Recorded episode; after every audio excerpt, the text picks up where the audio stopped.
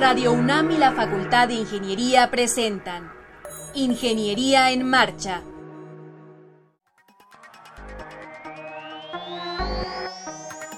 Un espacio dedicado a la divulgación del quehacer de la Facultad de Ingeniería. Ingeniería en Marcha. Le informamos sobre las innovaciones tecnológicas y de investigación. Orientamos en temas de autoconstrucción. Presentamos la cultura y las artes. Y compartimos nuestras victorias en el deporte. Ingeniería en Marcha. Un programa pensado para vincularnos con usted. Ingeniería en Marcha.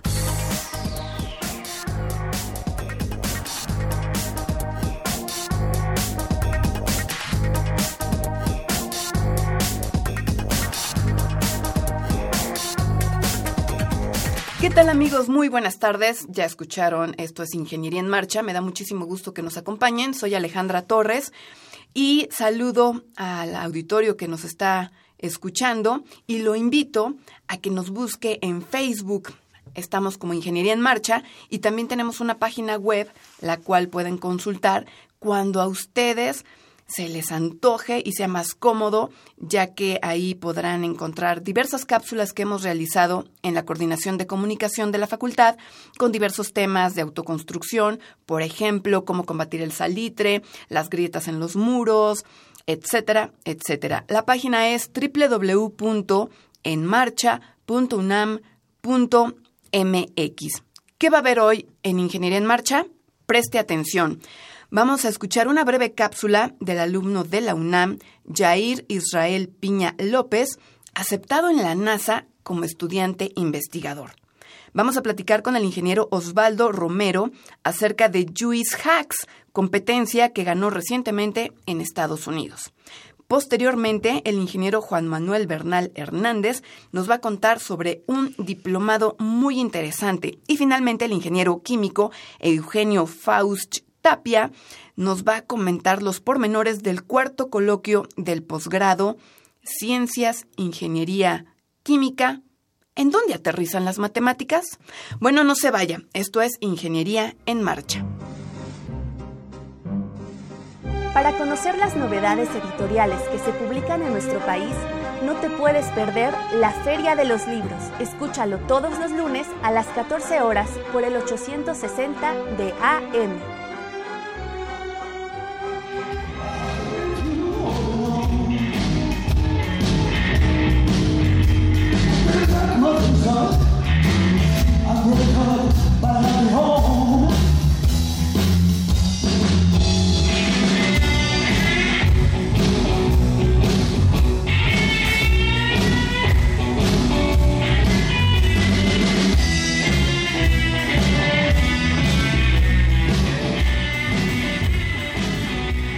Bueno, pues eh, les quiero comentar que mm, en la UNAM Ahí estamos de fiesta, estamos muy contentos porque Jair Israel Piña López es un estudiante de quinto semestre de la Facultad de Ciencias, quinto semestre, y fue aceptado como estudiante investigador en la NASA.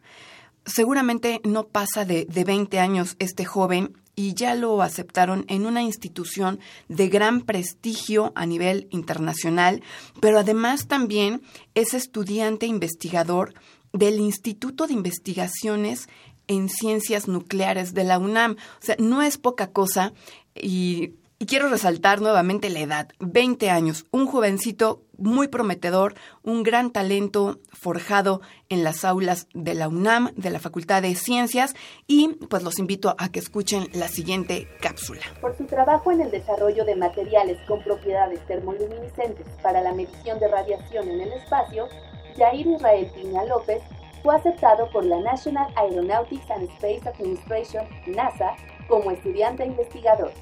La noticia se conoció durante el 67 Congreso Internacional de Astronáutica realizado recientemente en Guadalajara, Jalisco. Jair Israel Piña López nació en la Ciudad de México el 1 de agosto. Cursa el quinto semestre de la licenciatura en Física en la Facultad de Ciencias y es estudiante asociado en el Instituto de Ciencias Nucleares. Es el primer mexicano y más joven estudiante con 20 años de edad en recibir esta distinción y responsabilidad. Como Young Researcher en el Instituto de Ciencias Nucleares y miembro de la Unidad de Radiación y Seguridad Radiológica, desarrolla investigación experimental en el Laboratorio de Termoluminiscencia sobre el estudio de los efectos y defectos en sólidos generados por la radiación ionizante alfa, beta, gamma.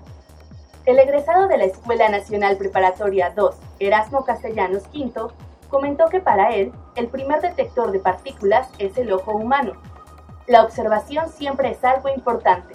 Distinguir la radiación y las partículas para prevenir algún desastre de salud en los astronautas se me hizo de gran interés. Somos los únicos en México que desarrollamos esta línea de investigación.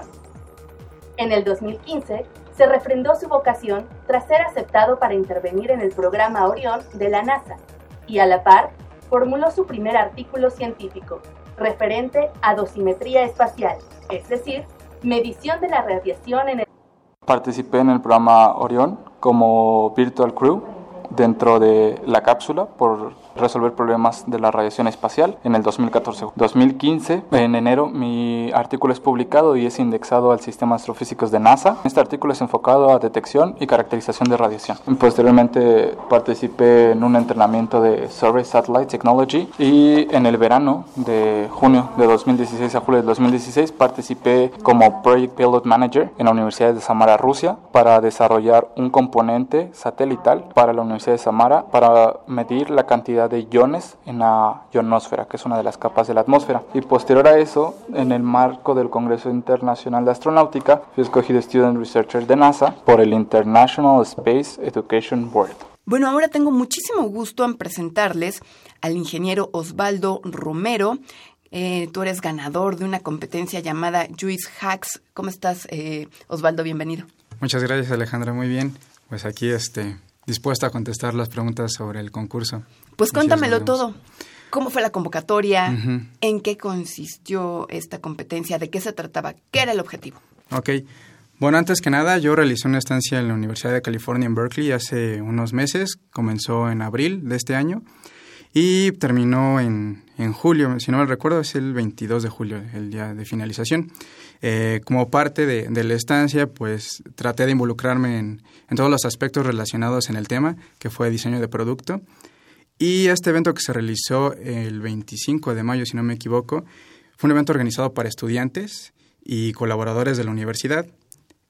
Eh, vi la convocatoria y se me hizo muy fácil pues apuntarme. Porque tú ya estabas ahí. Ya estaba ahí exactamente.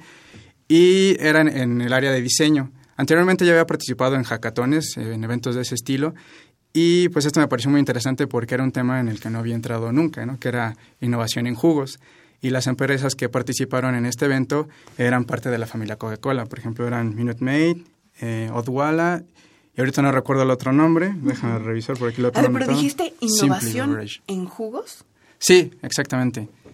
Sí, yo también lo vi y pues dije, ¿qué onda, no? ¿Cómo, sí, claro. ¿Qué lo podemos innovar al jugo, no? Suena, suena extraño, pero bueno, me pareció interesante, eh, un buen reto, y era un reto como de cinco horas.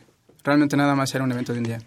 Justo lo que, lo que quería que, que, que platicaras, porque los hackatones tienen esa particularidad, que es un tiempo breve en el que uno, dos, tres o creo que hasta cinco integrantes que no se conocen uh -huh. van a interactuar con el mismo objetivo que lo que yo he escuchado es regularmente se juntan para hacer alguna app para teléfonos inteligentes, pero para hacer eh, una innovación en jugos es la primera noticia que yo tengo al respecto. Así que platícanos cómo, cómo fue eso.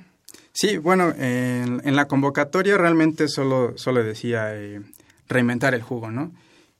Y ya como en, en, el aspecto como de detalle, era nada más en cinco horas, generar un concepto de producto, pensar bien a quién está dirigido este producto, cómo lo vas a vender, eh, cómo va a ser la distribución, también el marketing que tienes pensado para ello. Uh -huh. eh, y bueno, realmente estaba abierto a estudiantes que debo resaltar, en el área de, de, California es muy común que existan este tipo de, de eventos, no solamente para apps, que sí es una gran tendencia, sobre todo aquí en la Ciudad de México, sí, sí. pero allá está muy abierto, es más abierto todavía. O sea, puede ser a cualquier cosa. Sí, y de hecho hay, hay mucho, muchos eventos relacionados sobre hacks, hackatones. Oye, Osvaldo, uh -huh. ¿y este hackatón fue individual? O sea, ¿tú participaste a título personal o fue un equipo o participaste con un equipo? Sí, ah, realmente mi participación fue voluntaria. Eh, fui solito y dije, pues vamos a ver de qué trata. También ya sabía que iban a ir algunos compañeros de, laboratorio donde yo estaba colaborando. Eh, ellos ya tenían su equipo. Exactamente. Y bueno, ellos ya tenían su equipo. Yo llegué y pues estuve viendo, pues estuve platicando también. Eh, afortunadamente ya había tenido la, la oportunidad de ir unos meses antes de, de, la estancia y conocía a unos dos o tres amigos por allá que que también no los encontré, pero eran los organizadores también, entonces pues no, no había posibilidad de hacer equipo con ellos. Claro. Pero pues bueno, uno, uno va abierto a, a cualquier situación y a, encontrar nuevas personas para, para trabajar. Sí, desde luego. Oye, Osvaldo, eh, ¿cómo son las reglas de un hackathon en donde se innova jugo?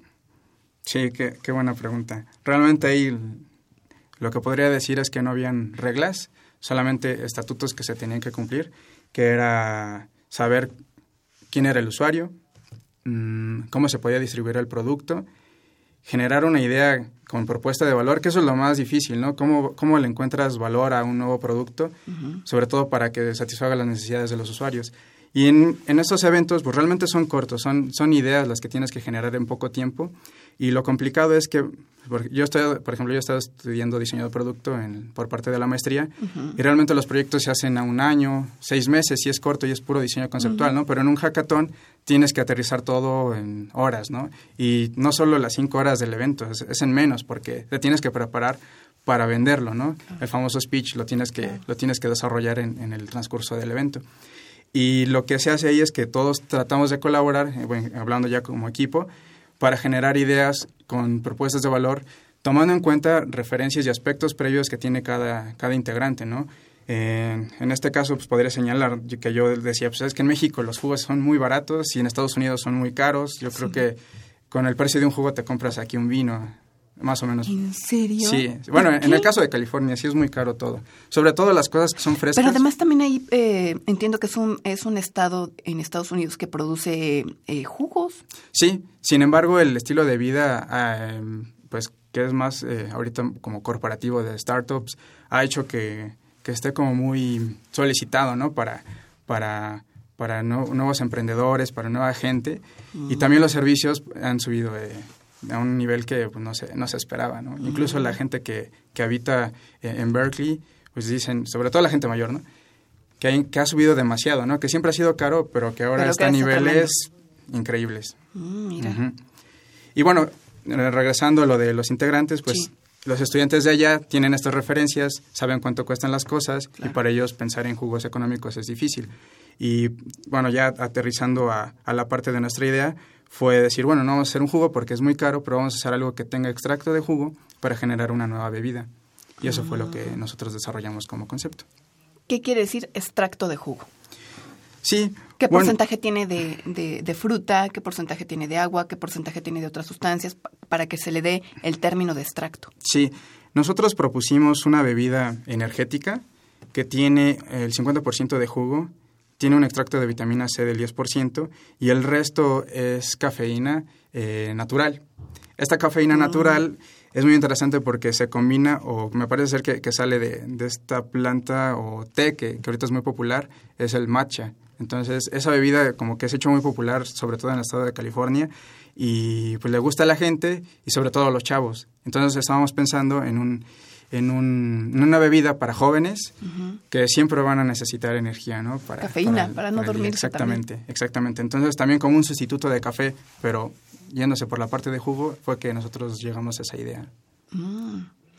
Dices nosotros, eh, ¿estabas con alguien más? Sí, éramos en total cinco, si no me recuerdo.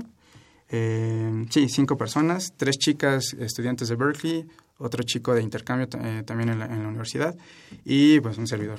Y, Osvaldo. Exactamente. Y se conocieron ahí mismo. Sí, yo solamente conocí a una chica que estaba también trabajando en el mismo laboratorio. Mm. Nos encontramos por casualidad y pues le dije, oye, ¿sabes qué? Pues, estoy buscando equipo, hay chance y así fue como se formó. También se ven integrando poco a poco más, más estudiantes. Bueno, y ahora eh, platícame un poquito sobre, sobre el desarrollo, el diseño del producto.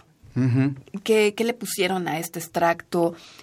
el hackathon abarca hasta que presenten, no sé, la etiqueta, la imagen del producto, hasta dónde abarca. Sí, es más que nada la imagen que se va, se va a mostrar, porque en la parte de, del producto ya, pero es complicado decir cómo va a hacerse el jugo, ¿no? O sea, es una propuesta, una equivalencia que, que más o menos la tomamos de otras referencias de, productos. Sin embargo, lo, lo, innovador era el sabor, porque casi no hay jugos combinados con té, ¿no? Son, son muy contados y, y pareció una idea interesante por, por esa parte. Eh, también en la imagen nosotros propusimos el diseño de la botella, cómo iba a estar el logotipo y desarrollamos el speech para hacer la presentación, que duró una, un minuto o dos, si no me recuerdo. Sí, era una presentación muy breve.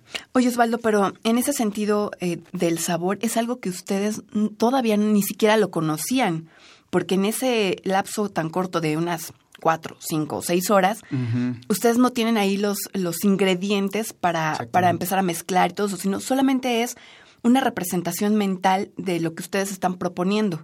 Sí, exactamente. En este caso fue, fue de esa manera.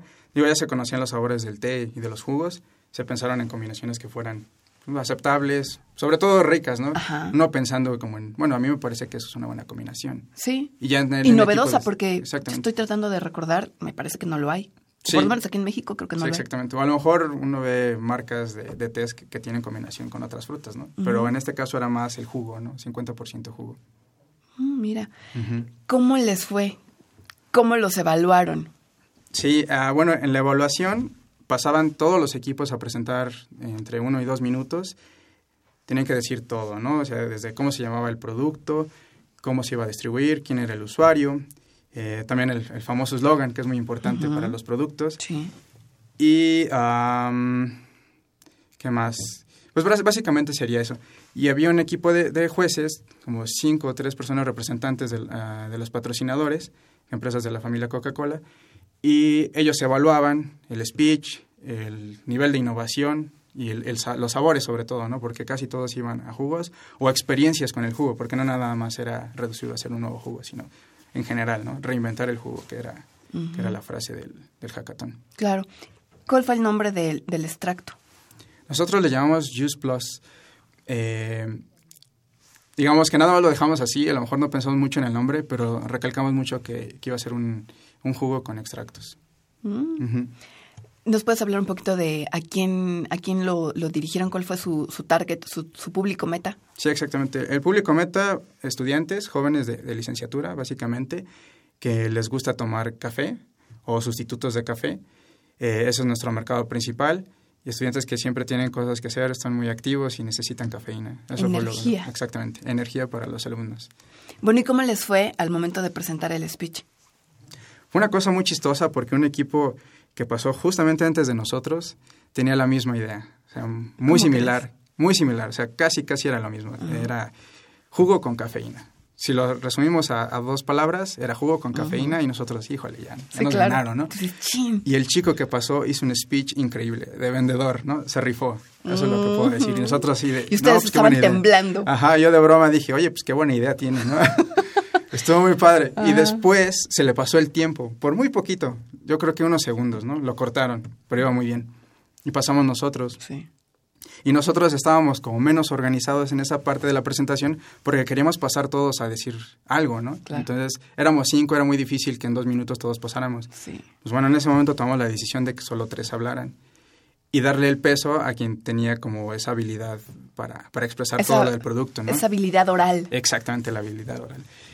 Y fue una chica eh, que, que ahorita se me olvidó su nombre, pero Te va a colgar. Sí, me va a colgar. Bueno, está bien. Exactamente. Al rato te acuerdas. Habló muy bien, habló muy bien esta compañera. Eh, lo hizo muy bien, prácticamente habló como un minuto y luego ya pasó eh, la palabra a otros dos compañeros, pero supo hacer empatía con el público, eso fue lo más importante, y con los jueces. Y se resaltó muy bien lo de los sabores, mm. que era algo totalmente diferente, que eso sí era lo, lo que marcaba diferencia con el equipo anterior. Mira, ¿y les fue bien? Sí, sí, la verdad nos sorprendimos porque eh, había un equipo que era el favorito, siempre hay un favorito, ¿no? El que llega al equipo y todo es mío, ¿no? Y que todo el mundo lo conoce y que ha trabajado en otros proyectos. y que era, era el equipo de trabajo de la profesora que patrocina también ese evento mm. y que me patrocina también a mí en la estancia. Ah, Alisa Guayino, que es su nombre. Ella es muy, muy eh, famosa allá. Y bueno, pues llega el equipo del Best Lab, que así se llama ese laboratorio, Y pues uno los ve y dice, seguro van a sacar algo espectacular. Y sí, sacaron algo muy impresionante, hicieron una botella con todo un mecanismo para, para hacer una combinación de agua con, eh, con un polvo para generar un jugo. Estaba muy interesante, hasta la simulación la terminaron, una cosa impresionante, ¿no? Para, para el poco tiempo. Y hubo un sistema de votación como del público para ver quién era el mejor y ellos se llevaron esa premiación. Pero lo sorprendente fue que no ganaron porque iban diciendo tercer o sea, porque lugar. esa fue la votación, pero del público. Exactamente, pero no el de los jueces. Exactamente. No los tomó en cuenta. Exactamente. Y empezaron clásico de tercero, segundo y primero. Y en el tercer lugar, pues pasaron unos chicos que hicieron algo con impresión 3D. En segundo lugar, no recuerdo muy bien cuál era ese concepto. Pero pues decíamos el que sigue y ya es el Best Lab, ¿no? Y sorpresa, van diciendo nuestro nombre y nosotros de hoy. Qué padre, Qué ¿no? ¿Qué sentiste, Osvaldo? Pues al principio fue extraño, nos reímos mucho de que no lo esperábamos porque la verdad este equipo pues sí, sí impresionó. Pero sí estamos contentos porque la verdad sí, sí fue un sabor que nadie, nadie propuso, ¿no? Y eso pues, te deja tranquilo. Claro, claro. Pero además ese era el objetivo de este hackathon. Exactamente, exactamente. No, y muy padre también como, como estudiante extranjero, de que uno llega y pues puede, puede ganar un premio en otro lado, ¿no? Claro, desde luego, y además porque te das cuenta que las capacidades que tienes están al mismo nivel o a lo mejor, hay que decirlo, más arriba. ¿no? Sí, hay de ¿O tú todo, cómo lo de todo. percibes? No, pues la verdad en la estancia sentí, me sentí muy tranquilo en el aspecto de conocimiento. No hubo tantos problemas de que, ay, no puede ser, me siento como muy abajo. Realmente eh, en esta est- estancia la, la sentí muy bien, que podía dar todo lo que, lo que proponía y mis objetivos, ¿no? Que eran los, que, los que establecía. Y sí, muy bien en términos generales. Pues qué maravilla, Osvaldo, me da muchísimo gusto. Eh, ahora, ¿qué, qué sigue? Bueno, pues estoy por graduarme. Mi, bueno, mi examen ya es mañana. Obtendré el grado de, de maestro en ingeniería y me he especializado en diseño de producto, que es algo que, que me ha encantado desde la licenciatura. Estudié mecatrónica, pero fusionarlo con diseño de producto me parece una maravilla porque ahorita la tendencia tecnológica en los productos es, es impresionante, ¿no? Y ese es mi camino. También estoy emprendiendo por, por mi parte para generar una empresa que, que pueda generar tecnología, nuevos productos. y bueno, Empleos. y empleos, por supuesto, claro. Sí, y lo que busco es que también pues, México pueda crecer en ese aspecto, ¿no? que es muy importante. Qué maravilla, Osvaldo. Te deseamos el mayor de los éxitos y cuando tengas tu empresa, tengas algún otro proyecto, recuerda que Ingeniería en Marcha es un espacio para estudiantes, egresados, investigadores, académicos de la Facultad de Ingeniería y nos encantará que regreses y nos compartas lo que, lo que estés haciendo. Claro que ¿Te sí. parece? Me parece perfecto. Pues muchísimas gracias. Muchas gracias al ingeniero Osvaldo Romero, ganador de la competencia Juice Hacks recientemente en Estados Unidos. Para conocer las novedades editoriales que se publican en nuestro país, no te puedes perder la Feria de los Libros. Escúchalo todos los lunes a las 14 horas por el 860 de AM.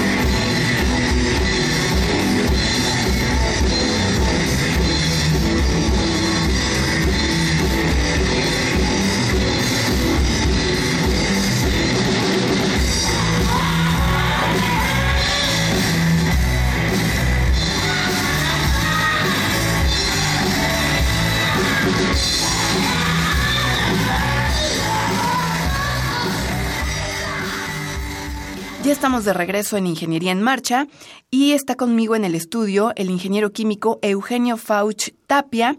Él es jefe del Departamento de Matemáticas de la Facultad de Química de la UNAM. Ingeniero, ¿cómo le va? Muy buenas tardes. Muy buenas tardes y les agradezco mucho la invitación. No, nada que agradecer. Nosotros estamos contentos porque nos va a platicar sobre el cuarto coloquio del posgrado.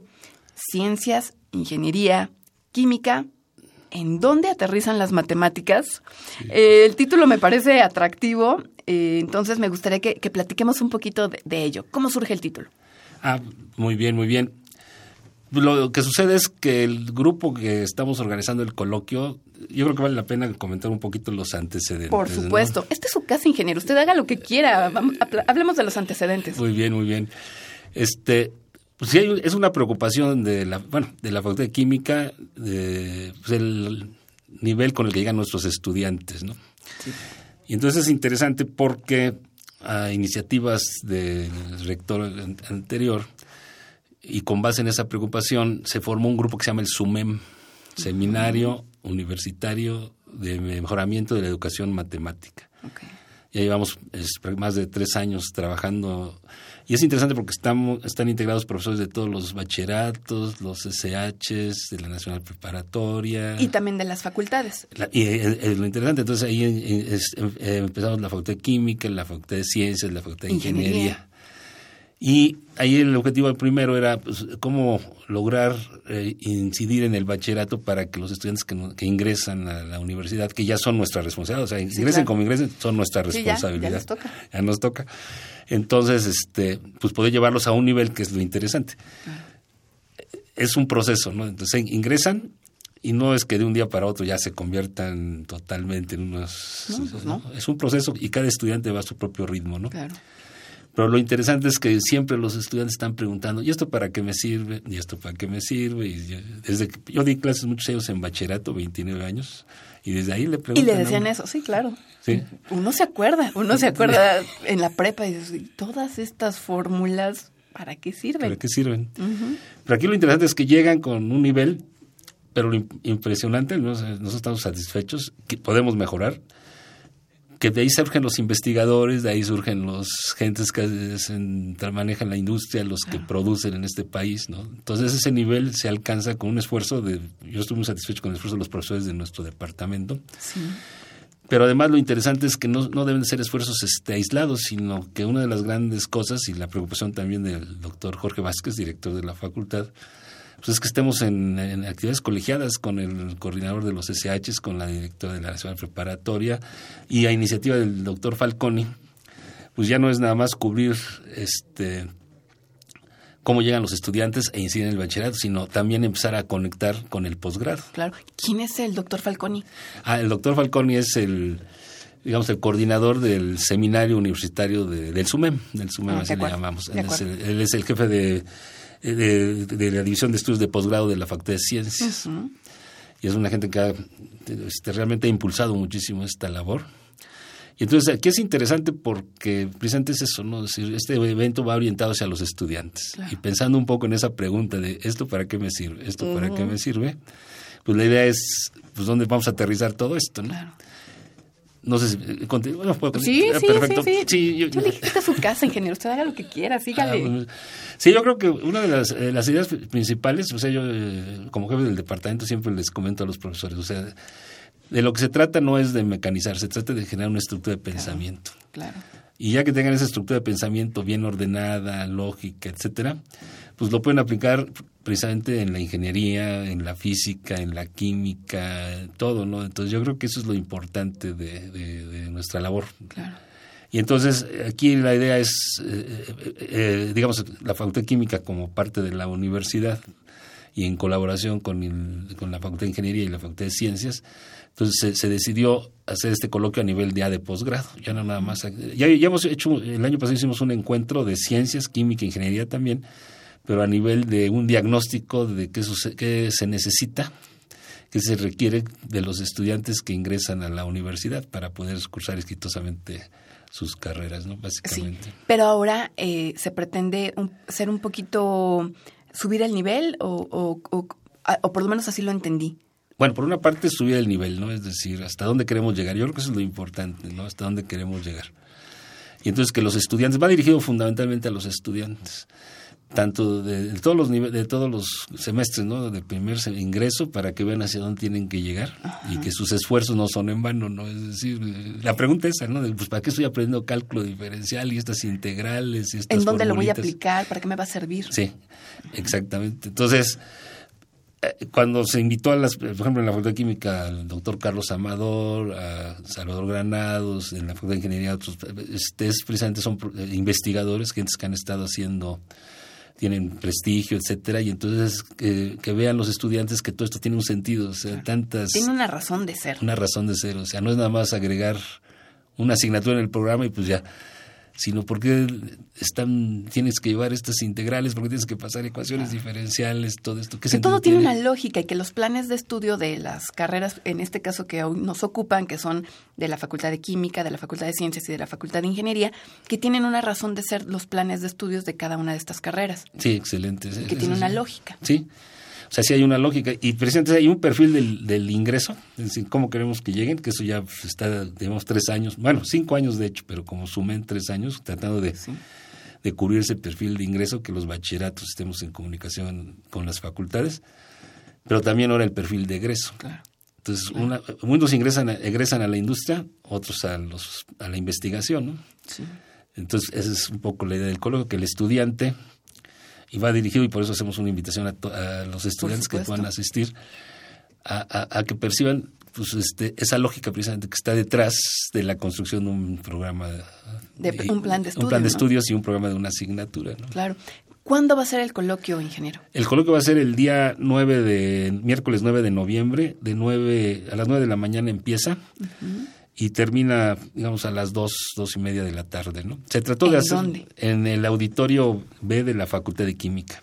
Y el acceso es libre, no hay que pagar nada, este, y cualquier estudiante de estas facultades puede ir, llámese ciencias, ingeniería y química, pero también algunos de prepas. Sí, es que sería interesante hacer una invitación y este para que pues, cualquier estudiante, porque también viene el programa de la orientación vocacional. Claro.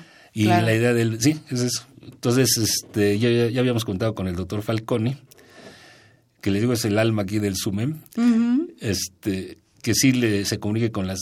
Pues el SUMEM tiene representantes, es un representante por cada una de las, este, dependencias, prepas, prepa 6, prepa 1, prepa, etcétera, y CCH, para que extienda la invitación. porque sí es importante porque los estudiantes también su decisión de la carrera. No, y además también sabe por qué ingeniero eh, porque ya desde esas etapas tempranas del, del, bachillerato, ellos les pueden contestar esta pregunta de que, ¿y para qué me va a servir tanta matemática? Sí. ¿No? Ya, ya les pueden ir como quitando ese ese paradigma de que no me va a servir para nada o para qué tanta este tanto estudio tanto estudio y que vean que desde luego tiene una aplicación real y que tiene una razón de ser sí yo creo que es muy importante y, y yo creo que a veces también yo también lo pienso así no, nada más, los estudiantes es, es, una pregunta fundamental. Yo, esos 29 años que di clases en bachillerato, empieza uno, ¿y esto para qué me sirve? ¿Y esto para qué me sirve? ¿no? Y entonces, pues yo creo que este, se da, pero también yo creo que uno como docente, pues ¿por qué estoy enseñando esto? O sea, ¿qué sentido tiene este plan de estudios que me dan para que yo lo siga? Yo creo que eso es bien importante, ingeniero, porque en el, en el plano de, de maestro uno debe estar convencido que lo que está enseñando les va a ser útil y, y es importante que lo sepan, ¿no? Sí, eso es fundamental. Entonces yo creo que nos ayuda a todos. Y este y, precisamente eh, una de las ideas es, esa, ¿no? Este, ¿en qué, ¿en qué, vamos a aterrizar, no? Si bien se forma una estructura de pensamiento, que eso es muy importante. Yo siempre les digo a mis estudiantes, ¿no? O sea, ¿de qué se trata todo esto? Pues de generar, digamos, un pensamiento matemático en tres direcciones, como lenguaje, una estructura científica, lógica, etcétera, y como herramienta. Entonces, si ustedes logran generar esa estructura de pensamiento con orden, etcétera, conocen el lenguaje, porque esa es la otra, ¿no? Es decir, ven una estadística, ven una gráfica, ven las encuestas, por ejemplo, ahorita las elecciones en Estados Unidos, que las sepan interpretar. ¿Qué quieren decir esas rayitas? Claro. Todo eso es formativo, ¿no? Entonces, y, es información. Es información. Es información y dicen por ahí que la información es poder. Sí, así es. Y que la sepan interpretar, o sea, que abran un periódico, una revista, etcétera. ¿no? Uno de los objetivos del SUMEM ha sido eso también, que las matemáticas entren también como parte de la cultura. ¡Qué maravilla! ¿En dónde dio clase esos 29 años, ingeniero? Bueno, no sé si después cobran el comercial, no, no. No, no le van a cobrar. No, en el, en el Centro Universitario México, con estudiantes de bachillerato. Yo me siento muy satisfecho y, y, también he dado asesoría, digamos, de proyectos de investigación educativa en el Colegio Madrid. O sea, sí en varias otras instituciones, ¿no? Realmente. Ahorita yo me acordaba, eh, yo estudié la prepa en, en la prepa 5 y, y yo voy a ser muy honesta, a mí las matemáticas me hacían sufrir, pero tremendamente. Y ahorita pensaba yo internamente, ay, me hubiera gustado que, me hubieran dado clase con esta visión, con esta perspectiva, y seguramente eh, yo hubiera tenido, pues, por lo menos me hubiera quitado el temor y el, voy a decir, el fastidio de tener que llegar a, la clase de matemáticas porque era insufrible. No quiero decir que sea siempre, pero lamentablemente en algunos casos así es. Y el docente, el, el, hombre que está delante de, del grupo, influye demasiado en los estudiantes. Entonces yo pensaba, me hubiera encantado que el ingeniero me hubiera dado clase de matemáticas. Bueno, eso fue un, un, un, un, paréntesis.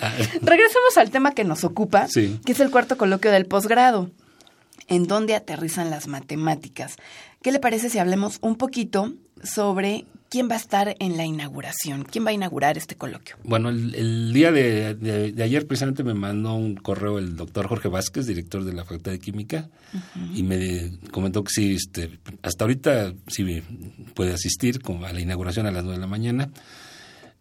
Como todos los directores de la universidad, de repente puede haber algún evento, alguna cosa que... que- Desde luego. Desde luego, ¿no?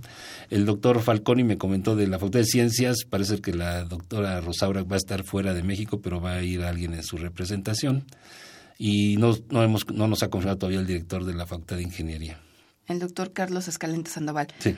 Y eh, a las 9.10 está programada la primera charla, la primera conferencia titulada Matemáticas Prácticas para Químicos.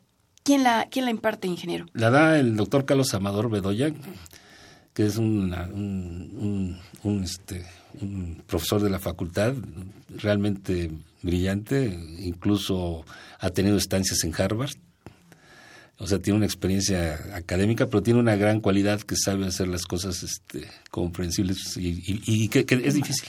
Al nivel de cualquier auditorio. Bueno, todos los, a cual- no, sí, de cualquier auditorio se ubica en el auditorio al cual se está dirigiendo, que es muy importante. Ah, qué bien. Y entonces él incluso fue secretario académico de la facultad, colaborado mucho tiempo en un programa que se llama SADAPI, que era sis- Sistema de Atención Diferenciada para Alumnos de Primer Ingreso, que era la- o sea, que eran formar unos grupos especiales para apoyar a los estudiantes de primer ingreso. Es una gente muy preocupada por la educación, ¿no? Entonces realmente yo creo que va a estar muy interesante. ¿Cómo no? Esta es de las 9.10 a las 9.45 y posteriormente La- Los otros, este, este, el doctor Gerardo René Espinosa sobre las- el uso de las matemáticas en ingeniería.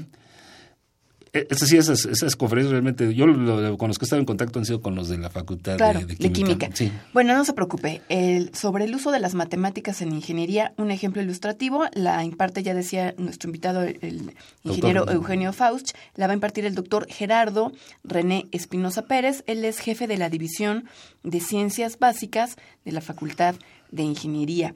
Más adelante, la enseñanza de la física cuántica y sus aplicaciones a cargo del doctor Víctor Manuel Velázquez Aguilar. Habrá un receso de las 10.55 a las 11 y cuarto. Y después hay una conferencia titulada Una app para el curso de ecuaciones diferenciales. Le imparte el doctor Salvador Granados Aguilar. ¿De dónde es el, doctor eh, ingeniero? Él es profesor de tiempo completo también del Departamento de Matemáticas de la Facultad. Él es ingeniero químico y tiene su doctorado. Pero este, esta, esta, esta, o sea, realmente se me hace muy interesante porque es este, pues ahora que estamos en el mundo de la computación y todo esto. Y que los chavos no se despegan del teléfono celular, no me va a dejar mentir, parece que, que traen integrado el celular a la mano.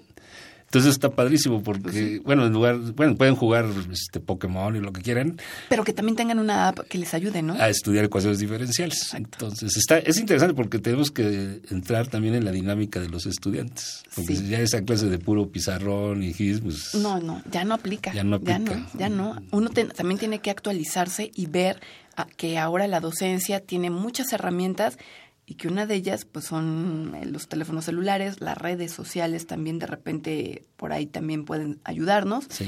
Pues qué bueno, qué bueno que hay una app para el curso de ecuaciones diferenciales. Sí, y ahí está todo el curso, ¿eh? ejercicios, teoría, todo. Entonces un estudiante incluso, porque también sucede esto, de repente hay estudiantes que por alguna causa reprueban y ya no pueden asistir a clases. Hay muchos factores por lo que sí, estudiantes. Sí, sí. Entonces, aquí un estudiante podría este, casi casi eh, autodidacta, es decir, estar en el app y, poder y seguir el curso desde su casa, desde su celular. Desde... ¿La app tiene eh, ejercicios? Sí, tiene ejercicios, tiene teoría se piensa este, con la DGTIC, precisamente, este, que se, a ver si se puede incorporar a la RUA, a la Red Universitaria de Aprendizaje, porque también es otro recurso excelente. Claro. Y este, ahorita es, producto de un proyecto PAPIME. Mm, qué interesante, qué interesante. El doctor Salvador Granados fue el que la desarrolló después le duró años, ¿eh? o sea, varios y, años. Y así se llama, así está la app, eh, curso de ecuaciones diferenciales. Así la podemos este, buscar, y descargar. Sí, curso de ecuaciones diferenciales. Ahorita todavía está en, en, en trámite, bueno, en, sí, en trámite, ver cómo la de la sube a la, Ah, a, la, acuerdo. a, la, a la red de acceso también libre para todo el mundo, ¿eh? o sea, no. Qué maravilla. Eso es muy importante. Sí, sí, sí. Y posteriormente eh, va a haber la conferencia Tomografía de Resistividad Eléctrica 3D en la pirámide de Cuculcán en Chichen Itza, México, a cargo del doctor Andrés Tejero Andrade. Él es profesor de la Facultad de Ingeniería de la División de Ciencias de la Tierra. Es un gran tema y entiendo que hay nuevos hallazgos, entonces eh, va a ser muy interesante escuchar lo que el doctor Tejero tiene que comentar al respecto. Y finalmente, neurociencia, ideas para investigar y enseñar, a cargo del doctor Alessio Frenchi. Sí, sí, sí, eso es, así es, a las de 12.25 a 1 de la tarde. Y después habrá una mesa redonda. Sí, con los participantes y ahí también es muy importante para escuchar también a los asiste, a los estudiantes que asistan y también Eso obviamente no nada más dirigido exclusivamente a estudiantes, sino también para personal académico, como le digo, para que, que encuentren sentido a lo que están enseñando, ¿no? Claro. Oye, ingeniero, ¿hay información de este coloquio en alguna página web? En que la gente que esté escuchando el programa diga, ay, me gustaría conocer eh, un poquito más de los ponentes. ¿Tienen una página? Bueno, está, ahorita se está precisamente preparando el material para una página web que este, tengo entendido que va a ser para eh, presente en la Secretaría de Investigación y Posgrado Sí. de la Facultad de Química. Entonces, este sí se piensa tener ya una liga. Va a salir un cartel, un póster Sí. Con los datos, Con los datos. y todo eso. Y, y qué bien que, que me dices, porque entonces este, tan pronto lo tenga, te lo envío Sí, para compartirlo también en redes en sociales. redes sociales. así llega de inmediato. Sí, eso es fundamental. Sí, es cierto. Ingeniero, eh, este es el cuarto coloquio. ¿Qué espera?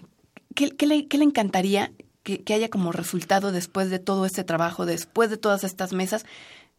¿Cómo se sentiría usted eh, de, de- ¿Qué espera? Vamos.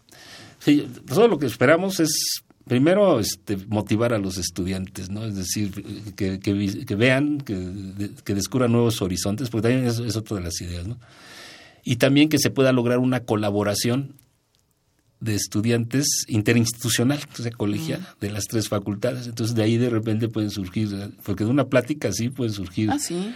vocaciones para la investigación, ¿no? O sea, y, y que de repente alguien se entusiasme. Por ejemplo, esto de la pirámide de mí me ha llamado la atención.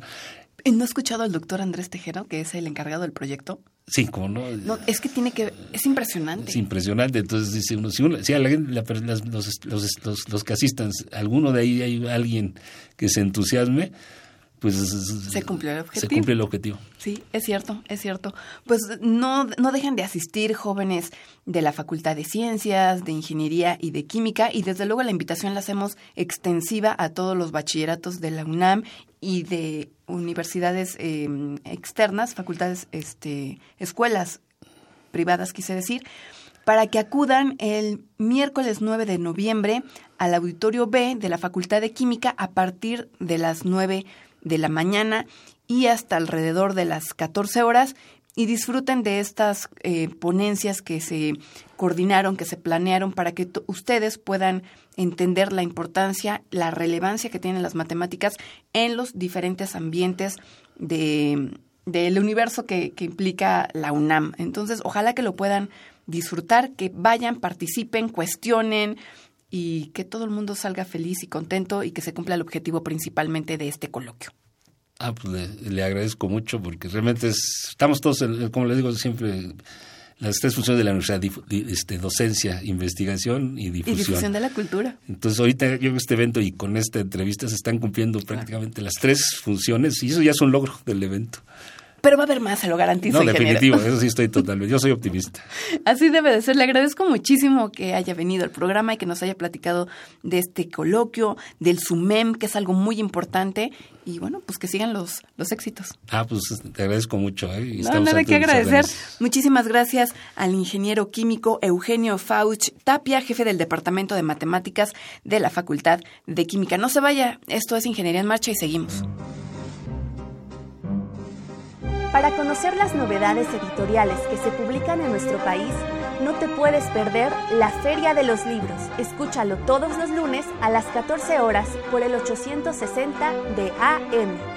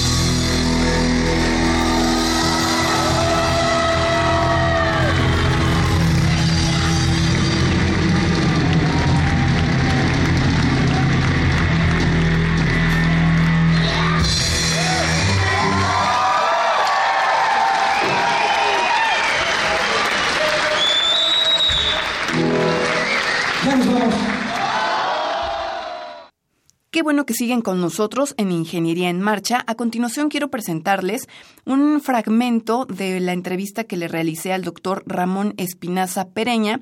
Él es subdirector de riesgos volcánicos del CENAPRED y es egresado de la Facultad de Ingeniería. En este bloque escucharemos eh, cuáles son los riesgos volcánicos, explicar cuáles son los propósitos del CENAPRED, y escucharemos con qué universidades del país trabaja de la mano para monitorear algunos volcanes. En el, en el Senapred, en, el área, lo que nos dedicamos principalmente es al monitoreo 24 horas al día, 365 días del año del volcán Popocatépetl. Entonces, se monitorea mediante toda una serie de instrumentos geofísicos, sismómetros, acelerómetros, eh, y, algún, y muchos otros equipos, se monitorea toda la actividad, todo lo que hace el volcán. Entonces, yo y las personas de la subdirección nos dedicamos precisamente a eso. A partir de eh, enero de este año, eh, también por instrucción del Coordinador Nacional de Protección Civil, también con el apoyo de la Universidad de Colima, eh, también llevamos a cabo el monitoreo del volcán de fuego de Colima y con el apoyo de la Universidad de Veracruz monitoreamos otros dos volcanes en el estado de Veracruz, el pico de Orizaba Tepel y el volcán San Martín Tuxtla, en la Sierra de los Tuxtlas. ¿Únicamente monitorean esos volcanes? Eh, no, también se monitorean con el apoyo de la Universidad de Chiapas, la Universidad de Ciencias y Artes de Chiapas, se monitorea el volcán Chichón, y el volcán Tacaná, también con el apoyo del eh, Servicio Sismológico Nacional. Y de manera autónoma el SENAPRE también está monitoreando eh, hasta cierto punto el Ceboruco en Nayarit. Yo soy un apasionado de los volcanes. Yo de hecho estudié geología entre otras cosas porque me gustaban mucho los volcanes. Yo hacía mucho, hace muchos kilos, eh, yo hacía mucho alpinismo y espeleología. Entonces yo me dedicaba a estudiar cuevas en los volcanes, eh, tubos de lava, etcétera, y de ahí, pues poco a poco fui orientándome hacia el área de la vulcanología. Pero además coincidió con que cuando yo estaba terminando la maestría y a, punto de iniciar el doctorado, entró en actividad el Popocatépetl. Entonces ese volcán que yo había subido muchas veces como alpinista, de repente se volvió algo vivo, algo que, que estaba cambiando delante de mis ojos, delante, y pues eso lo tenía yo que, que ver. Entonces es, es fabuloso que me pueda yo dedicar a eso. ¿Qué es un volcán? Bueno, un volcán es un lugar en la superficie terrestre en el cual materiales que vienen del interior de la corteza llegan a la superficie. Ese material puede ser magma, puede ser, bueno, lava, eh, gases, fragmentos rocosos, y todo eso sale a la superficie y se acumula alrededor de, esa, de, ese, de ese hueco, de ese agujero, de esa grieta. Eh, al acumularse forma el edificio volcánico, que es a lo que llamamos un volcán. Y podemos, o en este caso ustedes tienen signos para poder em, saber que un volcán se está formando. Eh, bueno, el volcán en sí se está formando durante las erupciones. Lo que nosotros podemos hacer es determinar si un volcán es o no activo y en caso de, que sea activo, pues con los sistemas de monitoreo lo que nosotros podemos identificar es cuando hay cambios en esa actividad, lo cual nos permite prever si se acerca o no una, erupción. Y para que ustedes puedan definir y puedan decir, ah, este volcán está activo, ¿cuáles son los signos? ¿Ustedes cómo lo, cómo lo saben? Bueno, eh, para empezar, lo primero es la edad del volcán. Eh, se considera que un volcán puede estar activo si ha tenido alguna erupción durante el Holoceno en los últimos 10.000 años. Eh, ahora, una vez decimos, ah, este volcán puede estar activo, entonces lo que hay que hacer es instalar una serie de equipos, eh, principalmente sismógrafos, con lo cual nosotros nos podemos dar cuenta si presenta una actividad interna en cuanto al tipo de sismicidad que, genera y con ello darnos una idea y decir, ah, pues sí, sí está activo o, no presenta ninguna señal de actividad.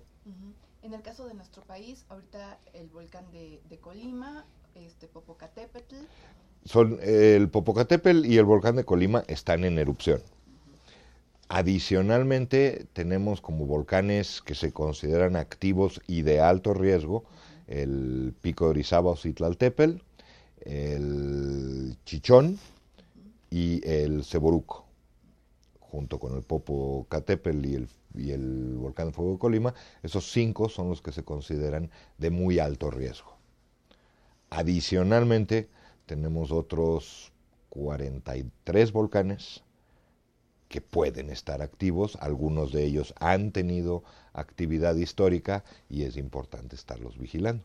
En total, en México se considera que hay alrededor de 48 volcanes que pudieran reactivarse en cualquier momento. De hecho, uno de los principales parámetros que tomamos en cuenta para ver la posibilidad de que venga una erupción es precisamente la sismicidad no solo en el número de sismos, sino también los distintos tipos de sismos que genera un volcán. Ahora, la gran mayoría de los sismos volcánicos son apenas perceptibles por los instrumentos. De hecho, son muy raros los sismos que son lo suficientemente fuertes como para que la población local los llegue a sentir. Claro, la gente que vive al pie del volcán sí siente muchos sismos que nos que que ya a una cierta distancia no se detectan, porque en realidad, insisto en esto, los sismos volcánicos suelen ser muy pequeñitos en comparación con los sismos tectónicos.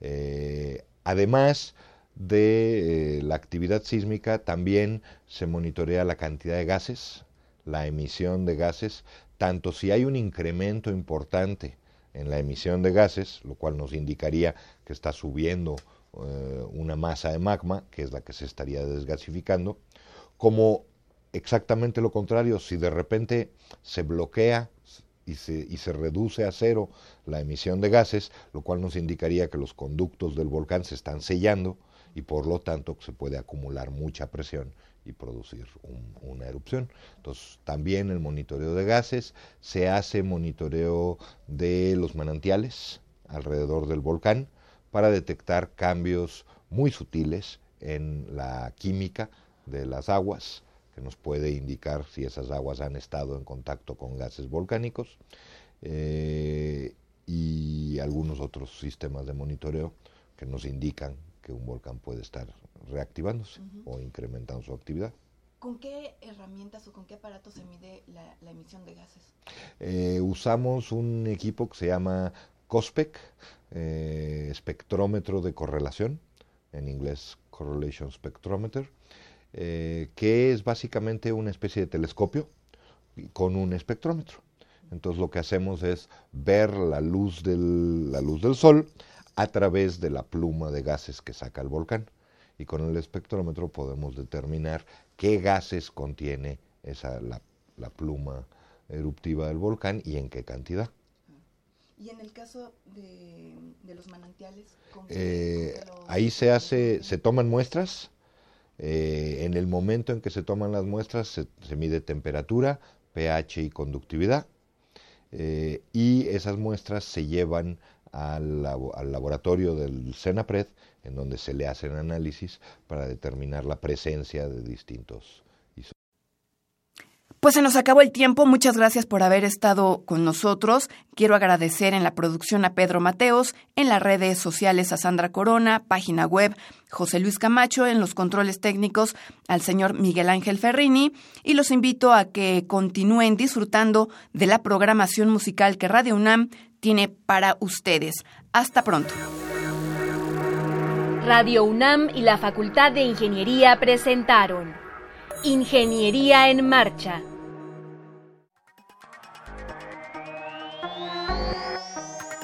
un espacio dedicado a la divulgación del quehacer de la Facultad de Ingeniería. Ingeniería en Marcha. Le informamos sobre las innovaciones tecnológicas y de investigación. Orientamos en temas de autoconstrucción. Presentamos la cultura y las artes. Y compartimos nuestras victorias en el deporte. Ingeniería en Marcha. Un programa pensado para vincularnos con usted. Ingeniería en Marcha.